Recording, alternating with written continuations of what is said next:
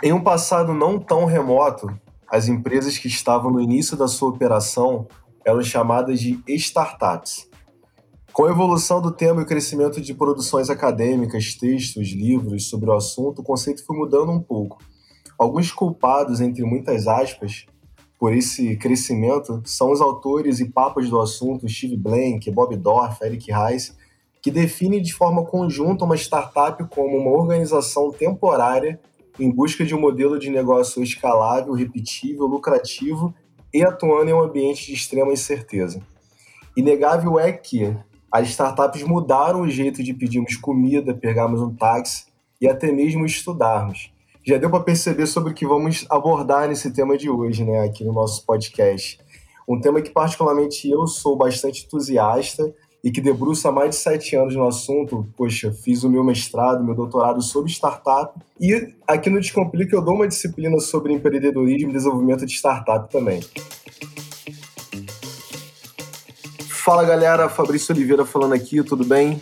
Então, chega mais, sejam muito bem-vindos ao Cola no Corre, nosso podcast da Faculdade Descomplica, onde a gente vai trocar uma ideia sobre carreira, desenvolvimento profissional, empreendedorismo e tudo mais que tiver rolando por aí no mercado.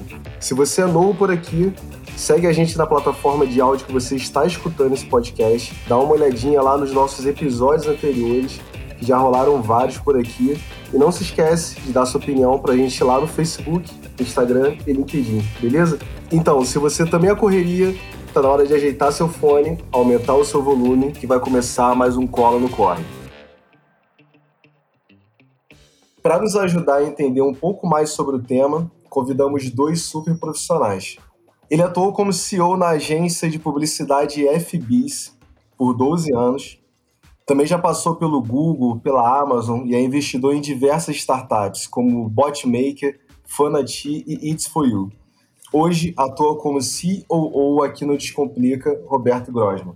Obrigado, Fabrício. Prazer estar aqui com vocês. Muito animado aqui para a conversa. Obrigado, Roberto.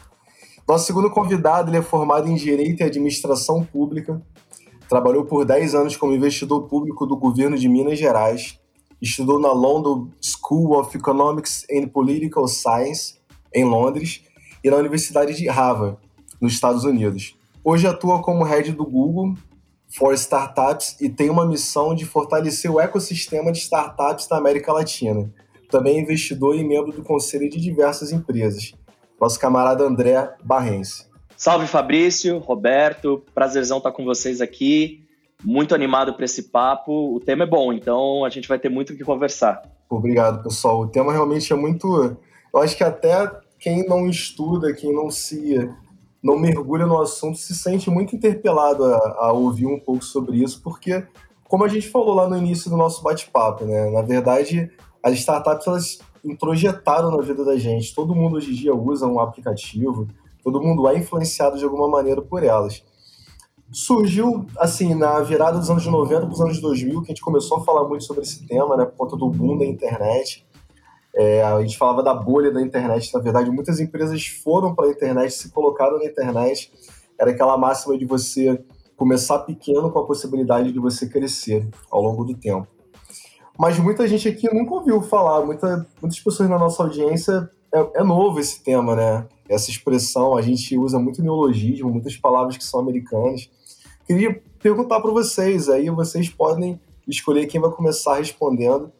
Qual é a principal característica que diferencia uma empresa tradicional de uma startup? Bom, vamos começar por uma pergunta que eu falo que é das mais difíceis, que é você de fato definir o que é uma startup. Acho que o, o que eu entendo, Fabrício, e aí trabalhando já há muitos anos com esse tema, o que, que eu entendo que seja o conceito de uma startup e o que diferencia uma startup de um negócio, entre aspas, tradicional, né? Cara, para mim, startup está muito ligado com um produto ou serviço que use tecnologia, que tenha um modelo de negócio que torne esse produto e serviço altamente escalável e que tenha conexão direta com algo que esteja sendo inovador no seu determinado mercado, no seu determinado segmento. Inovador aqui entendido como fazer, eu falo, 10 vezes melhor, 10 vezes mais rápido, 10 vezes mais barato do que soluções que já existem ou criando uma solução para resolver um problema que ainda não foi solucionado, tá? Então, para mim, a startup basicamente é um grupo de pessoas que está buscando encontrar esse produto, esse serviço, usando tecnologia de maneira que seja escalável.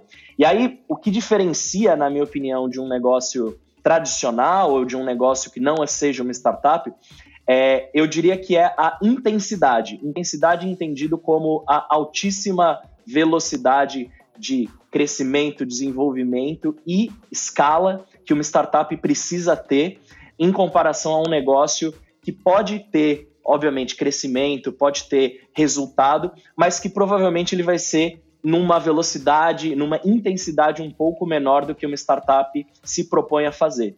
E aí, é, isso tudo faz com que o, o negócio de uma startup tenha necessariamente muita conexão com altíssimo risco, né? Porque quando você faz algo novo em alta velocidade que nunca foi feito, é, a possibilidade né, de você não dar certo é muito maior do que você fazer algo que já foi feito, provado e, consequentemente, se conhece muito mais sobre quais são os riscos e, obviamente, as possibilidades daquele negócio. Então, para mim, essa é a grande diferença e como eu entendo uma startup em relação a um negócio mais tradicional. Oh, legal. E, e, complementando aqui, uh, Fabrício, eu, obviamente concordo né, com a definição que o André deu.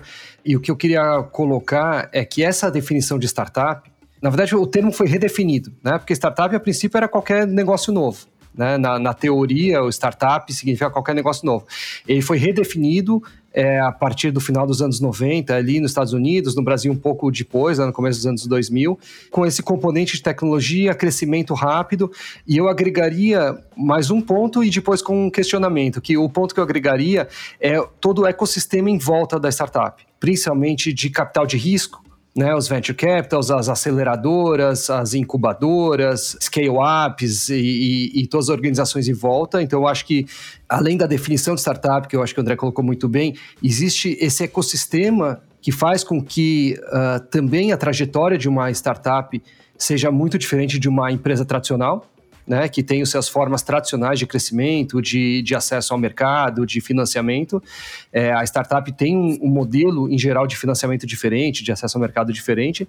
E o questionamento que eu faria aqui é até que ponto uma empresa é uma startup? Quando ela deixa de ser uma startup? Né? É, então, porque dizem, né, chamam o Uber, o Airbnb de startup ainda. Será que são? O Google é uma startup? Essa é uma ótima pergunta. Ou quando ela deixa de ser startup? é. Eu acho que essa é uma excelente pergunta, Roberto, porque eu acho que de fato, né, o, o, o que essas empresas que cresceram e se tornaram né, grandes, elas querem cultivar, talvez seja esse mindset de crescimento que a startup tem. Né? Então, você pode até deixar de ser uma startup porque você já tem 50 mil funcionários, mas esse cultivo desse mindset, né, de, a gente chama de growth mindset, né, que é muito o que todo fundador, todo time de startup precisa ter, e isso está muito conectado à cultura daquela organização, né? Eu acho que é o que toda empresa que foi uma startup e se tornou uma grande empresa quer manter, né? Então, é justamente essa tentativa de manter esse elemento de altíssimo crescimento e, obviamente, de se manter muito inovador. Talvez seja o, o que as faz querer manter essa, essa nomenclatura ou essa definição. E eu concordo demais com o que você falou sobre essa coisa do ecossistema, né, que a gente pensa quando a gente olha o universo de startups, né? É. E, e o movimento contrário, André, ele acontece também de empresas tradicionais que não eram startups, na verdade, no início, querem colocar dentro das suas células operacionais a mentalidade de startup também. Essa mentalidade do growth mindset. Então, por exemplo, antigamente que você demorava um ano, dois anos para você lançar um produto, você tinha aquela curva de ciclo de vida de produto, de você fazer planejamento e desenvolvimento, entrada do produto, crescimento, maturidade. Isso demorava três anos às vezes. Isso não comporta mais para a realidade que a gente vive de tudo acelerado, né? Tudo ágil. Então, muitas empresas querem projetar dentro daquela metodologia tradicional essa mentalidade que a startup já nasce com ela, já é do DNA dela, né? Eu realmente acredito que essas empresas que estão criando essas células, squads e, enfim, a gente pode tem vários nomes aí, né, que estão começando a se tornar mais populares, mas elas estão tentando hackear a própria cultura, né? Para que a gente, para que elas uhum. consigam de fato colocar esse DNA que as startups têm dentro de culturas que se tornaram mais rígidas, menos flexíveis, menos inovadoras. Agora, uma dúvida que na verdade eu vou trazer da nossa audiência, que com certeza alguém deve estar se perguntando. Qualquer empresa pode se tornar uma startup? Qualquer empresa pode ser, por exemplo, eu posso transformar a padaria da minha esquina numa startup, ou posso transformar o mercadinho numa startup. E outra, basta eu estar alocado num, num, site ou ter uma loja virtual que eu já posso ser considerado uma postulante a ser uma startup? Deixa eu comentar aqui. Eu, eu acho que. Certa, quer dizer, acho não, certamente não. Porque, como o André falou logo no começo, a definição de startup é alguém que, que vai fazer o, o produto ou o serviço que ela está fazendo, ou que quer fazer, dez vezes melhor, dez vezes mais, mais rápido, dez vezes mais barato. Né? Então, dificilmente você consegue fazer isso num, numa padaria, por exemplo. Né? É, a não ser que você desenvolva um novo tipo de pão né? E tem, por exemplo, tem muitas food techs, né? A Notco, por exemplo, é um, é um bom exemplo, que está revolucionando a alimentação. Então, aí, aí, é possível, mas não é, não é questão da indústria de alimentação, alguma indústria não, não é suscetível a, ser, é, a ter startups, mas é muito difícil transformar uma, uma empresa tradicional, normal, numa startup, porque precisa ter essas características, né? Você precisa estar realmente querendo mudar como um serviço, como um produto funciona. E para fazer isso, é quase obrigatório, apesar de que na, não na teoria, mas na prática, você correr muito risco. Né? Porque para você fazer muito rápido as coisas e muito melhor, se fosse simples, já teriam feito. Né? Então você, você precisa acabar correndo muito risco.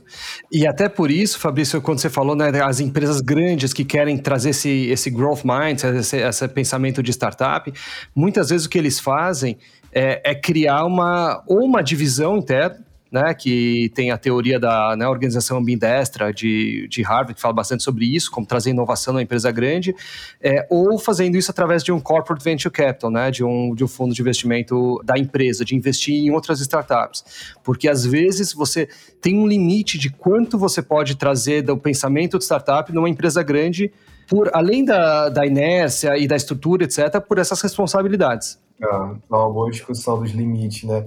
André, eu queria saber um pouquinho do teu trabalho lá no Google, cara. Hoje você é head do projeto né, Google for Startups. Como é que é o projeto?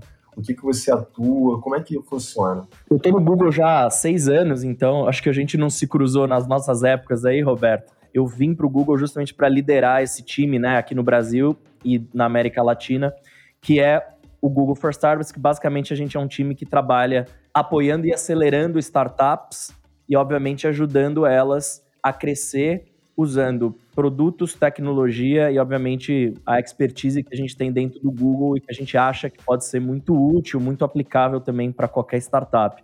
A gente trabalha basicamente com alguns programas bem focados em tecnologia, produto e estratégias para você criar máquina de crescimento, né? Então, em alguns a gente trabalha ali com startups, e acho que a gente vai falar um pouco disso também, mas startups que levantaram uma série A, às vezes um estágio anterior, que estão desenvolvendo o produto, têm desafios de tecnologia, e outros a gente trabalha com startups que já estão em estágio mais avançado, já estão de fato começando a escalar e que têm aí desafios e coisas que elas precisam fazer para sustentar esse crescimento. Então, o nosso trabalho é basicamente apoiar essas empresas né, nos seus desafios de crescimento. E a gente também tem em paralelo um fundo, chama Black Founders Fund, que aí é um fundo, mas que a gente investe só em startups fundadas ou lideradas por pessoas negras no Brasil. E aí a gente tem hoje é, um portfólio já de bastante investimentos aí. Continuamos buscando, porque a gente sabe que tem uma.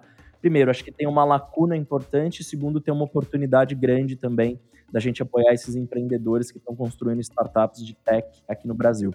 Com certeza. Um pouquinho mais à frente a gente vai falar um pouquinho mais sobre essa especificidade né, do, do, do fundo de, Super é, para afroempreendedores. Agora, uma dúvida: qualquer empresa pode se candidatar? Como é que é a forma de você ingressar nesse projeto? Né? Através de um processo seletivo? Como é que funciona? São duas pontas, né? Uma, a gente trabalha muito buscando empresas que a gente quer trabalhar, porque a gente acredita que, de fato, tem uma oportunidade grande num determinado setor ou num mercado que elas estejam atuando e que a gente pode ajudá-las a acelerar. Mas a gente tem é, tanto programas que a gente abre as inscrições, quanto outros que a gente vai atrás diretamente dessas startups que a gente quer trabalhar. Muito legal. O Roberto, na verdade, trabalha conosco aqui no, no Descomplica como CEO. Só que no início da nossa apresentação a gente falou que ele investe em algumas startups também e não sei se como conselheiro em outras, mas a gente queria te perguntar, Roberto, em qual momento que você acha que é importante essas figuras da pessoa que orienta, da pessoa que tem mais experiência para as startups iniciantes e qual estágio que você acredita que essa figura deve entrar? Qual a importância que você acredita que esse, esse personagem tem ali para o crescimento da startup? Eu acho que sempre é importante. Funções um pouco diferentes, ou talvez com um tipo de, ou de advisors diferentes, mas eu acho que sempre é importante. Eu acho que no começo é muito importante ter alguém que, que entenda do mercado, que eu acho que pode agregar bastante, trazendo o conhecimento do mercado e também que ajude os empreendedores ou as empreendedoras em como montar startup, né? Porque e aí o, o André tem mais experiência que eu nisso, mas tem muitas armadilhas pequenas, né? Que se você não resolve no começo é muito difícil depois.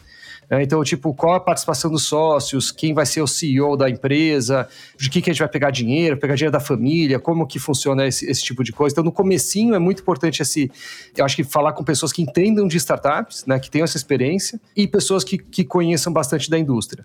E conforme a, a empresa vai evoluindo, né, o, o tipo de conselho ou, ou de acesso vai mudando um pouco. Né? Então, eu, eu acho que, é, como empreendedor, é sempre bom você ter advisors, conselheiros próximos.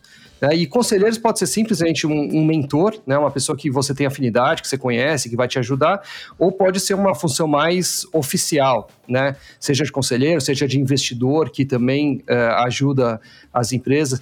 E nas empresas que eu participo, eu tenho várias funções, né? Então tem algumas que eu sou um conselheiro informal, de vez em quando me pergunto algumas coisas, tem outras que eu sou mais investidor e, e não, não, fico tão próximo, tem outras que eu estou mais no, no dia a dia, enfim, toda, enfim, cada duas semanas ou toda semana, às vezes até com algumas delas, então acho que, que varia bastante nesse sentido. Uma coisa só para né, finalizar esse ponto, na, na minha visão, que você tem que tomar cuidado, né? Que eu falei assim, é legal ter alguém que conhece a indústria. É legal, é importante, mas tem que tomar cuidado para isso não ser um limitador. Né? Porque ah, muitas vezes aquela pessoa que conhece muito da indústria vai falar que, pô, ah, o que você está querendo fazer não faz sentido, ou já todo mundo já testou, e enfim. E a gente está cheio de exemplos, né, de negócios que muita gente já tinha testado e nunca tinha conseguido. Né? Até alguém ir lá e fazer diferente, fazer melhor e, e funcionar. Então, é, eu acho que é importante ouvir uh, advisors, mas como advisor, como conselho, né? não como pessoa que sabe tudo. Legal. Eu tenho debruçado, André, nesses últimos um ano e pouquinho, eu estou no, no, processo de desenvolvimento da minha tese de doutorado e a gente tem desenvolvido, junto ao meu orientador, a visão do afroempreendedorismo no processo de captação de recursos. Né? O quanto que é dificultoso, o quanto não é, é, quais são as barreiras, quais são os caminhos também. E eu tenho me debruçado muito nesse tema. Né? Então, desde daquela pesquisa que saiu da JP Morgan com a Preta Hub, que 32% dos afroempreendedores tinham dificuldade de obter crédito no mercado e sem motivo algum. E daí a gente consegue fazer um link ali com racismo estrutural, ou com racismo individual, ou até com racismo institucional também. Quando você vai tomar um crédito, por exemplo, num banco tradicional, você é preterido quando tem que ter algum tipo de escolha, né? Dentre um afroempreendedor e um empreendedor é, não negro ou empreendedor branco. E saiu da mídia no ano passado que, poxa, que o Google aportou 5 milhões de reais em afroempreendimentos, né? Queria saber de você é, qual a importância que você vê para esse tipo de iniciativa para os afroempreendedores. Eu acho que tem uma série de fundos de investimentos voltado para esse tipo de empreendimento, não só para afroprodutos, mas para afroempreendedores também. O que, que você vê? É, é, importante? É o caminho? É uma tendência? Queríamos saber um pouquinho da sua opinião. Eu acho que esse é um tema central quando a gente fala sobre o fortalecimento né, desse ecossistema de inovação e de startups e de empreendedorismo no país. Né? Nós somos um país de maioria negra, né? então mais de 55% ou 56% da população se autodeclara negra. Até o último censo, pelo menos, né? Até o último censo, exatamente. Então. É, pode ser que tenha até aumentado. E esse número, eu, eu realmente acredito que vai aumentar, porque está tendo um processo de reconhecimento da própria raça, né? Que a gente não via acontecer anteriormente. Então, a gente pode ter uma boa surpresa né, em relação ao aumento desse número nos próximos censos, ou no próximo censo. E aí, eu acho que quando a gente olha, então, né, qual que é a participação desta parcela né, da população no ecossistema de startups, ela é muito pequena. Né? Existe uma subrepresentação, tanto no número de empreendedores, quanto no número de startups lideradas por pessoas negras que levantam capital. Né? E aí existe, na minha opinião, uma questão que é central, né? especialmente quando a gente fala do mundo de startups, que é a gente está trabalhando num, num, universo, e aí o, o Roberto pode concordar ou não comigo, mas a gente está trabalhando num universo em que existem duas variáveis muito importantes. A primeira é acesso e o segundo é reputação. Então, se você não tem acesso, dificilmente você também vai conseguir construir a sua reputação. Então, é um jogo bastante difícil para quem está vindo de outro lugar que não o daqueles que já estão imersos dentro desse ecossistema. Então, eu acredito que iniciativas como o Black Founders Fund e outras que estão começando a surgir agora, o próprio Nubank criou o Semente Preta, você tem alguns que estão surgindo, é justamente para tentar nivelar ou dar acesso a essa parcela de empreendedores e empreendedoras que não tinha até então acesso a esse mercado. E aí é, a gente acabava, de alguma maneira, né, replicando justamente né, essas questões estruturais que a gente reconhece em várias áreas da nossa sociedade, que nada mais fazem com que a gente perpetue um racismo que parece não existir, mas ele está muito presente quando a gente começa a olhar com mais cuidado para determinados elementos, né? Seja do mundo dos negócios, seja de outras partes da nossa sociedade, isso começa a ficar mais evidente. Então, o fundo vai resolver a problemática inteira? Não mas eu acho que a gente está colocando foco e a gente está colocando ação para começar a destravar justamente essa oportunidade de acesso que a gente entende ser muito fundamental no ambiente de startups e que os empreendedores negros e negras ainda não têm, como outros empreendedores já têm. Não, super, cara, super. E, e na verdade, assim, a gente está falando de um ecossistema empreendedor. Mas se a gente for olhar para assim, de uma visão de consumo, Poxa, a gente acabou de dar um número aqui que entre 55% e 56% da população ela é negra, né, composta de pretos e pardos. Olha a quantidade, você já está olhando para mais do que a metade da população brasileira. Uma última estatística que a gente viu de consumo da população negra era que a população negra consumia 1,7 trilhão anual de produtos, na verdade. Então, olha o tamanho do que, que a gente pode consumir. Uma outra estatística, eu adoro número, né? Porque a gente trabalha muito né, embasado em números. Mas a galera fala muito sobre a questão de empresa, tamanho de empresa. As pessoas não sabem, muita gente não sabe, que se você for, por exemplo, no site do Sebrae, você vai ver que mais de 80% das empresas brasileiras, elas são micro ou pequenas empresas. Então ela é composta por uma quantidade muito grande. E mais de 70% dessas micro e pequenas empresas, elas são compostas por pessoas negras. 50% por pessoas negras e mulheres. Então, assim, oportunidade, ela está mais do que latente que existe dentro do Brasil de você fomentar esse afroempreendedorismo. Mas como o André falou, não adianta você ter uma árvore super bonita, e eu vou fazer uma alegoria, se o entorno ele não favorece. A gente sempre fala né, da criatividade do brasileiro. Caramba, o brasileiro ele é persistente, ele é criativo ele é igual uma flor de lótus, né? Ele surge no meio da lama. Mas caramba, cara, a floresta não favorece. O que é a floresta? É, às vezes o governo não fomenta. As venture capital no Brasil, elas não fomentam. Então vamos assim, vou fazer uma alegoria que é o seguinte: uma empresa de venture capital, eu não sei na nossa audiência onde vocês estão escutando, mas eu estou falando do Rio de Janeiro, que ela acontece na Barra da Tijuca ou no centro da cidade. Ela não chega na Baixada Fluminense, por exemplo ela não chega, por exemplo, na, no subúrbio, no, no Meia, no Engenho de Dentro. E, cara, a quantidade de empreendimentos que você encontra, criativos, poderiam muito bem ser escaláveis, ele é de outro mundo. Só que o cara ele não vai ter acesso àquela grana. E não vai ter acesso daqui a 10 anos. Ele nunca vai ter acesso, por quê? ele não faz parte daquele ecossistema. Ele não almoça, não toma café com um cara que é diretor do fundo, ou que o, o primo dele faz parte daquela empresa que ele fomenta, sabe? Então, assim, as possibilidades que aquele empreendimento suburbano periférico tem de crescer e escalar, ela é muito pequena. Então, se você não tiver esse tipo de fomento, você vai deixar morrer um monte de empresa que tem uma possibilidade muito boa, muito grande, e haver navios, na verdade, né, André? Com certeza, com certeza. Eu falo que tem a correlação muito forte né, com o CEP.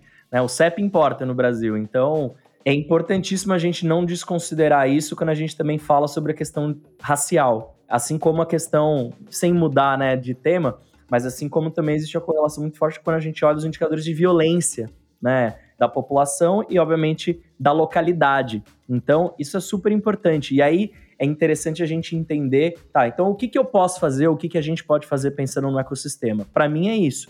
É ampliar o acesso, não só a capital, mas a mentores, a clientes, a investidores. Então, a questão do acesso é central quando a gente fala de afroempreendedores, especialmente em tecnologia. Então, ampliar o acesso é a grande missão, na minha opinião. Sim, até para a gente encerrar esse assunto, dar um passo, um outro ponto importante também é a conscientização do Black Money. Nós, dentro da comunidade, já que nós somos maioria, da gente nos conscientizarmos de consumir de pessoas pretas. Eu tenho uma empresa, né, que é uma marca de roupa, e todos os meus fornecedores eles são pretos ou periféricos. É isso. Eu tive grandes oportunidades, por exemplo, de exportar malha, por exemplo, do sul do Brasil, zero problema, mas eu acho que se ela deixar de exportar para mim, não vai fazer muita diferença para ela, mas para eu fortalecer o meu ecossistema, vai fazer uma grande diferença. Então, o que, que eu faço? As minhas costureiras, elas são do Complexo do Alemão, são do Morro da Serrinha. O meu silk eu faço no meio do centro da cidade e o meu colaborador dos três caras que trabalham no circo, os caras moram na Baixada Fluminense, moram em Japeri. Então, assim, essas pequenas prioridades que a gente dá aos olhos dos outros pode parecer caramba, mas tu tá deixando de favorecer uma outra pessoa que não é preta nem periférica. Não, eu estou fortalecendo um sistema que naturalmente ele já seria privilegiado. Então acho que é um pouco por esse caminho. Com certeza. Agora, queria explorar um pouco a experiência do Roberto, porque, poxa, ele já tem anos trabalhando em startups, em, é, em cargos executivos. E nessa altura assim, do campeonato, a nossa audiência deve estar pensando: tá bom, poxa, startup, eu sei o conceito, eu sei onde começou, eu sei o que, que é, mas onde que eu começo? Qual é o primeiro passo? O que, que você daria como primeiro passo, Roberto? A nossa audiência, assim, que ainda não começou a empreender, quer abrir uma startup, o que, que ele deve fazer no day one? O que que, qual seria o primeiro passo dele? Eu acho assim, a primeira coisa é, que é super importante e nem sempre tão falado é que não é para todo mundo. Boa, né? boa. Não é todo mundo que precisa, porque hoje está nessa febre e, e todo mundo precisa ter uma startup, precisa trabalhar numa startup. É incrível, é muito legal. Eu gosto muito, obviamente, é, mas não é para todo mundo e, e, tá tu, tá tudo certo. Né? Você tem uma empresa que ou, ou participar, ou trabalhar numa empresa que gere é, valor para a sociedade, que gere valor para os funcionários. Pô, tem um monte de empresas que não é startup e, e que são super importantes. Né? Então, acho que esse, esse é o primeiro ponto. E o segundo é assim, eu acho que empreender é uma experiência maravilhosa independente se vai dar certo ou não vai dar certo, porque até o, o dar certo é um conceito né, que precisa ser pensado, qual que é o conceito de dar certo. Né? É, mas empreender é muito legal mas ele requer uma dedicação muito grande. Né? A terceira coisa que eu diria assim, não se iludir com os sucessos, né? Porque a gente brinca, tem, eu não lembro quem que fala, talvez o André vai me ajudar aqui, que fala que são sucessos imediatos de que duram 10 ou 20 anos, né, é. para acontecer. Que quando você vê essas startups que, putz, que incrível, um negócio gigante, surgiu do nada. Do nada não, tem 10 anos, as pessoas estão trabalhando muito para chegar lá, né? É, outro dia eu estava num, eu, eu participo do GV Angels, né, que é um grupo de anjos que fazem investimentos. E outro dia o Fabrício da, da Movile estava lá dando uma, uma aula, falando uma palestra, e ele falou que quando você olha de fora, né, parece que a evolução de uma startup é uma curva lisa, assim, né, para cima sempre, e, e que a verdade é muito mais um zigue-zague, né? Tem momentos que putz, o negócio está explodindo, tem momentos que está quase quebrando, e aí volta, e vai, e volta, e você tem que mudar. É uma montanha russa. Né? Muitas é, vezes no mesmo dia, né, Roberto? Às vezes no mesmo Maravilhoso. dia. Maravilhoso! Nossa, meu, vai dar errado. Não, agora vai dar certo. É, exatamente. Então, eu acho que é, essa questão também né, de estar preparado emocionalmente para o percurso, eu acho que é, que é super importante. E se, talvez um último ponto assim que eu, que eu diria, não sei se é o último, tem vários outros, o André pode complementar talvez, mas é, eu acho que achar um cofundador ou achar um parceiro para fazer isso, ou uma parceira, pelo menos mais um, né? São, tem casos de startups que tem um fundador só, o Descomplica é um, é um ótimo caso, mas é muito raro. Né, você fazer esse percurso sozinho é muito raro, porque é um, é um desafio muito grande e sempre você fazer isso em parceria, em conjunto, é muito importante. Então, se você não tem já uma pessoa naturalmente que pode ser seu cofundador ou seu sócio, é, é legal buscar um. E o lugar para buscar é, é, em aceleradoras ou, ou em, uh, em ecossistemas de startup, né? O, o Google é, é um, Google for Startups, né? É uma, é uma ótima opção. Existem várias outras, né? Ace e, e outros, etc.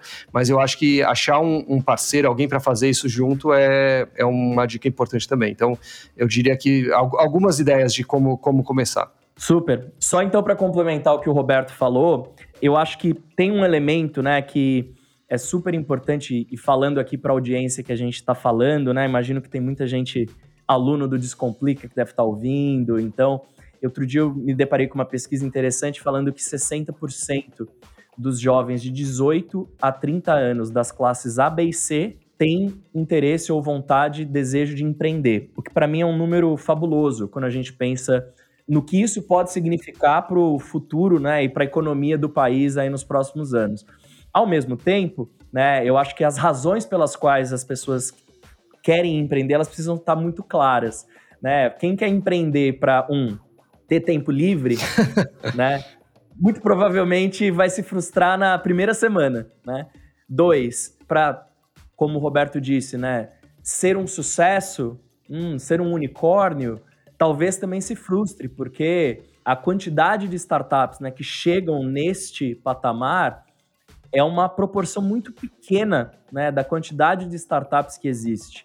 É, e a outra coisa eu acho que é, é justamente isso, né? Se você não trabalhar num problema que de fato te move, né? Numa coisa que você tem ali como um propósito ou como uma, missão, muito provavelmente você não vai conseguir sustentar ao longo do tempo né, toda a demanda, não só de trabalho, mas emocional e, e, o peso, né, que a carga emocional que você tem quando você empreende, é, eu acho que é a única forma de sustentar é trabalhando com algo que de fato te move, né? Algo que de fato se conecta com um, um propósito maior, porque nos dias que a coisa vai bem, legal, mas nos dias que as coisas não vão tão bem, é, você precisa se sustentar ou se ancorar em algo que te dê essa energia, te coloque para frente e não te faça parar. Então é importantíssimo é, você, de fato, investigar né, o, que, que, o que te traria essa energia diariamente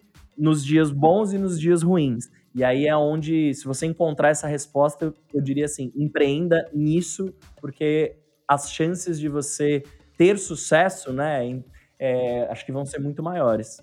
Legal, legal demais. Na verdade, o Roberto levantou uma bola e o André acabou cortando de uma coisa que eu sempre falo nas aulas, ou quando vou dar palestra, alguma coisa assim.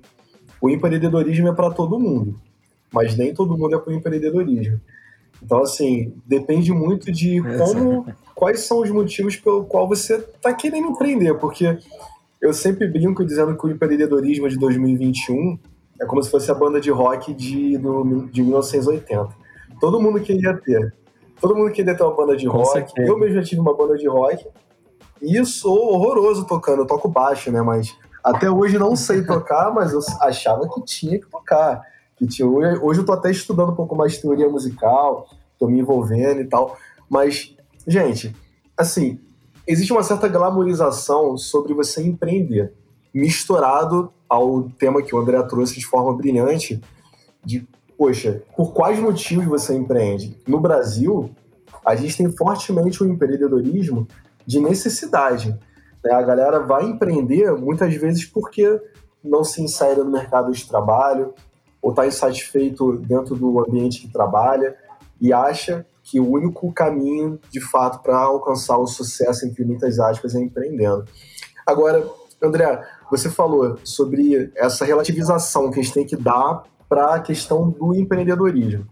Agora, para quem quer ser um colaborador, um funcionário de uma startup, quais são as valências, o que essa pessoa tem que saber, qual o comportamento que ela deve ter para ter sucesso como colaborador, como funcionário de uma startup? Primeiro, o Fabrício, eu acho que essa é uma excelente pergunta, né? Porque eu falo que é, às vezes a gente fala muito dos fundadores né, de uma startup e a gente fala pouco sobre a importância de um time de uma startup, né? Então, tão importante quanto quem funda é quem constrói, né? Então, você formar um bom time talvez seja a principal coisa a ser feita como parte de você fundar uma startup. Então, é, os fundadores têm essa responsabilidade, não só no começo, mas eu diria que para o resto de toda a jornada da companhia é trazer boas pessoas para trabalharem como parte desse time. E aí eu conecto isso também a, a uma visão que eu tenho que é Talvez antes de você fundar uma startup, uma excelente experiência é você trabalhar numa startup. Por quê? Porque ali você vai estar exposto ou você vai vivenciar de fato o que é o dia a dia e a intensidade do dia a dia de trabalhar numa empresa né, que tem grandes condições de incerteza, mas ao mesmo tempo precisa desenvolver as coisas rápido, está lutando sempre né, pela sobrevivência e crescimento acelerado. Então, é uma excelente experiência você trabalhar numa startup. E quem pode ou quem trabalha numa startup? Eu costumo dizer que os profissionais de, de uma startup eles precisam ter o que a gente chama de um, um T-shape, né? Eles precisam ter, ao mesmo tempo, uma capacidade de trabalhar em temas diferentes, especialmente no princípio ou nas fases mais iniciais de uma startup, em que você acaba tendo que fazer não só uma coisa específica, mas você acaba tendo uma função quase que generalista né, em diferentes frentes mas ao mesmo tempo você precisa entrar em profundidade, né? Então aí é, é, é o formato do T em algumas partes que requerem maior atenção é, dado o momento daquela startup, seja produto, comercial, marketing, assim por diante. E aí, cada vez mais, à medida que a startup cresce, você vai tendo essa especialização, esse aprofundamento em determinadas áreas. Então, é super importante né, que você entenda, um profissional entender que essa polivalência né, é super importante porque você vai ser exigido, dado né, todas essas condições que a gente falou aqui, mas ao mesmo tempo, à medida que a startup cresce, você vai ser demandado a entrar em mais profundidade ou se aprofundar em alguns temas que são importantes. E além disso, né, tem as questões que a gente fala né, de soft skills, que talvez sejam tão ou até mais importantes do que as hard skills. Né? Então, você ter empatia e conexão com o usuário, ter de fato curiosidade sobre como você vai resolver o problema daquele usuário, você ter a capacidade de pensar e agir como dono ou como sócio de uma startup, né? Então você demonstrar que de fato você trata né, aquela empresa ou aquele negócio como se fosse seu. Né? Então essas são algumas né, das características. Uma outra que é fundamental que é saber trabalhar de maneira colaborativa, né? Então, ninguém vai resolver um problema sozinho numa startup. Então, essas são algumas das soft skills que eu acho que são fundamentais, além dessas skills mais hard ou dessas capacidades mais importantes do ponto de vista de técnica. E aproveitando só um comentário que eu acho que é super importante, você perguntou para Fabrício lá para mim, né, alguns minutos atrás, de como quem quer começar a uh, empreender, o que, que, deveria fazer, né, o que, que deveria pensar. E talvez a melhor resposta é, e trabalhar numa startup. Né? A não ser que você tenha certeza que existe uma coisa que você quer fazer e você sabe o que, que é, vai trabalhar numa startup. Porque você vai conhecer gente que possam ser seus futuros é, sócios, né, cofundadores. Você vai entender como funciona uma startup, você vai entender quais skills que o André falou agora é, muito bem, que você precisa desenvolver. Então, eu acho que a não ser que você já tenha muita certeza do que você quer fazer. Se você quer empreender, como o André falou, né, que é cada vez mais comum entre os jovens, é, mas ainda não sabe como ou, ou com que, vai trabalhar numa startup que vai te ajudar demais. E é muito interessante, assim, eu, eu conheço várias startups que foram fundadas por pessoas que trabalharam em outras startups e aí viram ali uma oportunidade, talvez não atendida, que talvez não fosse o foco daquela startup, e aí saíram e criaram soluções para solucionar aquele problema. Eu diria que grande, uma boa parte, não sei se grande, mas uma boa parte das startups são assim, né? Assim, Tem até as famosas, né, máfia do, do, do, PayPal que você comentou, do Reid Hoffman, é. Elon Musk vem de lá, o, o Peter Thiel, é, enfim. E no Brasil tem a máfia do 99, né? É, que muita exato. gente saiu da 99 e é. criou outras startups. Não, é, recentemente a gente, é, a gente trabalhou com a Alice, né, que é uma startup de saúde, de é, saúde. o Matheus e o time fundador tinham trabalhado na 99. E antes disso, eles tinham trabalhado na Mo o, o Matheus tinha sido advogado da Moip, né? Que é de um amigo nosso, o Igor. Então ele falou, cara, e aí depois de duas experiências trabalhando é. startup, ele falou, agora eu vou fundar uma. E aí Exato. fundou do jeito certo e, e, a coisa tá decolando. É, porque é muito mais fácil, como né, o André falou também lá atrás, do acesso né? E reputação, as duas coisas, né? Se você trabalhando numa startup, você tem muito mais acesso e, e muitas vezes o próprio CEO ou, ou o C-level dessa startup que você está vão ser seus, seus investidores anjo. Exatamente. Na próxima, né? Exatamente. Esse é um ecossistema que ele é muito retroalimentado e por isso também, né? É, eu não entrei muito, obviamente, por falta de conhecimento na questão do, dos afroempreendedores, mas você dá acesso não só capital, mas a, a emprego em startups é uma forma de você trazer é, né, para dentro do ecossistema essas pessoas que não têm acesso muito, na, muito, natural. Muito, muito. Eu acho que isso, é, é, na indústria de tecnologia, isso é muito importante. Muito importante mesmo, porque é isso, né? Essas experiências vão fortalecendo de fato a musculatura para depois você se tornar um fundador ou uma fundadora. Então eu acredito muito na importância disso e acho que é uma ótima dica para quem tem o desejo de empreender é trabalhar numa startup. Muito legal. Então, pessoal, o que, eu falei para vocês? Que ia ser um ótimo papo. Lá no iníciozinho do bate-papo, eu falei que ia passar rápido. Estamos finalizando esse nosso podcast. Então, queria agradecer imensamente assim pela participação de vocês, tanto a presença do Roberto quanto do André, a galera que está só ouvindo a gente, não está com imagem. É, não vai dar para ver o discozinho do Daft Punk ali do André, já ganhou um amigo já, pelo bom gosto. e eu vou deixar um espaço para eles darem aí suas arrobas, se despedir da galera e dar uma palavra final. Bom, primeiro, de novo agradecer o convite, Fabrício, de participar, é, Renato também, é, todo o time, fiquei muito feliz.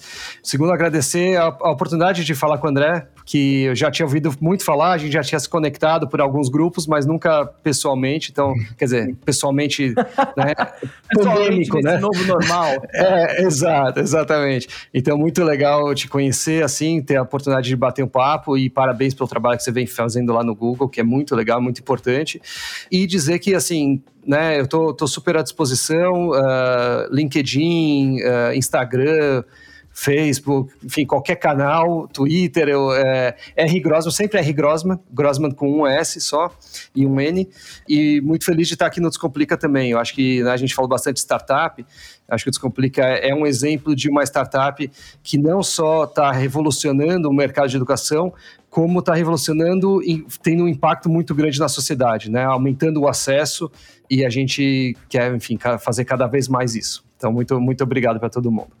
Demais. Eu queria também agradecer muito aí o convite, Fabrício. Foi um prazerzão. A gente podia ficar horas aqui conversando. Roberto também, acho que eu já tinha. Eu falo que a fama dele precedia ele aqui no Google, então muita gente já tinha me falado dele, além de outros grupos que a gente faz parte aí que demorou para a gente ter esse, esse papo, mas fiquei muito feliz e especialmente participando, acho que de um podcast do Descomplica que para mim é uma baita referência, né? Eu fui empreendedor em educação, eu tenho, eu sou investidor em algumas de educação. Eu falo que empreender em educação ou investir em educação não é uma tese de investimento, é uma tese de mudança da sociedade, né? Então, para mim é um privilégio poder estar tá com vocês aqui no podcast. Acho que vocês têm um alcance e uma missão, né, que de fato merece destaque. E eu acho que os próximos anos a gente vai ver de fato essa revolução dando os resultados que já começaram, mas acho que na, na escala que a gente precisa para o país, a gente vai ver muita coisa boa acontecendo e eu tenho certeza que o Descomplica vai ser protagonista nisso. Então, estou muito feliz. Se tiver uma outra oportunidade, pode me chamar, porque o papo pode ir ainda mais. Tá uma versão 2.0. Ah, se né? quiserem me encontrar, né? Os meus, meus arrobas são sempre arroba André Barrense, principalmente LinkedIn, Instagram. Quem pedala pode me procurar no Strava, então também tô, tô sempre por lá. E foi um prazerzaço, muito legal. Obrigado pelo convite de novo, Fabrício. Show de bola. Então, pessoal, não esqueçam de seguir a gente nas plataformas de streaming para acompanhar os próximos episódios do Cola no Corre. Fiquem à vontade para falar comigo lá ou com a Faculdade Descomplica no LinkedIn ou em outras redes sociais também. E se quiser conhecer um pouquinho mais sobre o meu trabalho, Fabrício Oliveira RJ no Instagram e no LinkedIn, Fabrício Oliveira. É só procurar. Até o próximo episódio. Um forte abraço e tchau. Então, pessoal, é isso. Vamos ficando por aqui. Se você curte conteúdos sobre carreira, tá aí querendo melhorar o seu corre, segue a gente aqui nas redes sociais, descomplica.pós e Faculdade Descomplica. E mande para a gente sugestões de episódios, aquela crítica construtiva, comente o que você entendeu, qual foi o conteúdo que você mais gostou e mande pessoas que você quer escutar aqui com a gente, trocar ideia com a gente aqui. A gente sempre está aberto a ouvir novas possibilidades. Beleza? Por hoje é só. Até o próximo Corre. Tchau.